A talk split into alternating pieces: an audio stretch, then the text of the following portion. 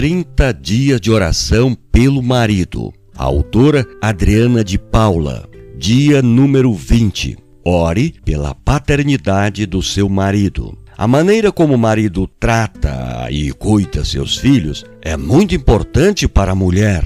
A vontade de Deus não é só que ele seja um bom esposo, mas um bom pai também. No desafio de hoje, estaremos orando sobre a paternidade de nossos esposos, para que eles sejam pais abençoados. Ore para que seu marido seja um bom pai, disciplinando seus filhos com sabedoria e os amando incondicionalmente. Ore para que Deus lhe dê habilidade na comunicação com os filhos. Ore para que não seja severo, duro, cruel, frio, abusivo, passivo, crítico, fraco, desinteressado, negligente e indiferente.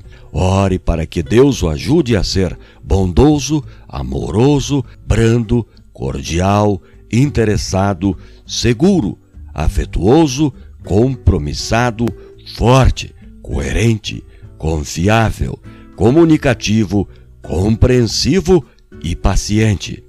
Ore para que ele possa possa exigir e inspirar seus filhos a dar-lhes honra como pai, para que a vida deles seja longa e abençoada. Efésios, capítulo 6, versículo 4, Colossenses, capítulo 3, versículo 21 e 2 Timóteo, capítulo 2, versículos 1 e 2.